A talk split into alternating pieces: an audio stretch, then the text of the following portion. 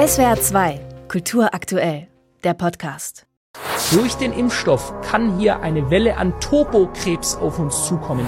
Epstein mit der deutschen Regierung verbunden. Ja, ja, das kann man nicht anders sagen. Sind wir mal ehrlich, die AfD hat viele der Zustände, die wir jetzt in Deutschland haben, vor Jahren schon vorausgesagt. Hoss und Hopf.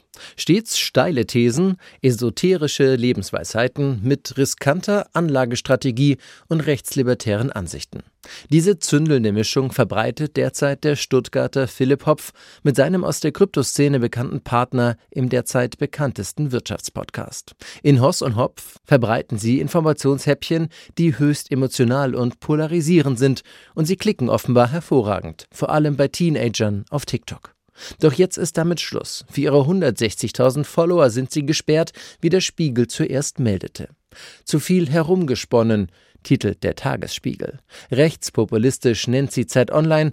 Der Nachrichtenagentur dpa sagt Hopf, er sei einer der vielen unzufriedenen Bürger dieses Landes und drücke dies auch mal lautstark aus. Den Vorwurf, er beeinflusse Kinder und Jugendliche zu stark, wies er zurück. Doch es gibt viel Kritik, auch von Michael Blume, dem baden-württembergischen Beauftragten gegen Antisemitismus. Blume bezeichnete den Podcast im Gespräch mit den Stuttgarter Nachrichten als Teil einer rechtslibertären Subkultur, die vor allem junge Männer anzieht und den Bitcoin als Befreiungsbewegung darstellte. Bleibt die Frage, wie lange diese Kaffeesatzleserei für die Jugendlichen noch bei den Podcast-Anbietern wie Spotify oder Apple zugänglich ist. Hier stellt man offenbar keine Verstöße gegen die Richtlinie fest. Wir bleiben in Baden-Württemberg, wechseln jedoch das Sujet. Die Osterfestspiele in Baden-Baden richten sich programmatisch neu aus. Ab dem Jahr 2026, wie nun bekannt wurde, nachdem die Berliner Philharmoniker als bisheriges Festspielorchester wegfällt. Die Festspiele werden vom Königlichen Konzertgebouorchester Amsterdam unter der Leitung vom designierten Chefdirigenten Klaus Meckele sowie vom Mahler Chamber Orchestra unter der Leitung von Johanna Malwitz bestritten. Eine Arbeitsteilung zwischen den beiden Orchestern wird angestrebt.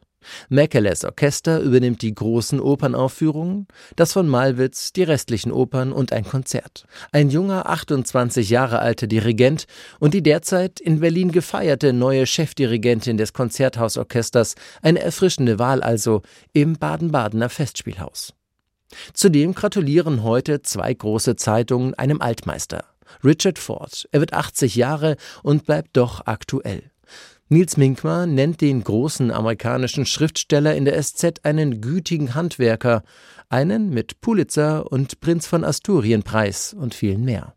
Ford sei ein Autor der großen amerikanischen Zeit, dessen Thema und sein Standort sind die Mittelklasse und die Sicht darauf.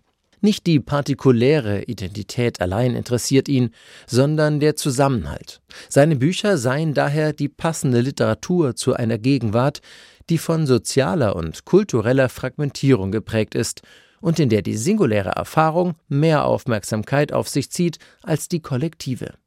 Scharf gedacht, knapp formuliert, ohne Effekthascherei, doch auf einen Schlusspunkt hingeschrieben, eine Pointe, wenn man so will, findet Verena Lüken in der Frankfurter Allgemeinen Zeitung. Richard Ford zu lesen, schärfe den Blick auf die Welt, die wir teilen. Er lehre ein zu erkennen, dass jetzt jetzt ist. SWR 2 Kultur aktuell. Überall, wo es Podcasts gibt.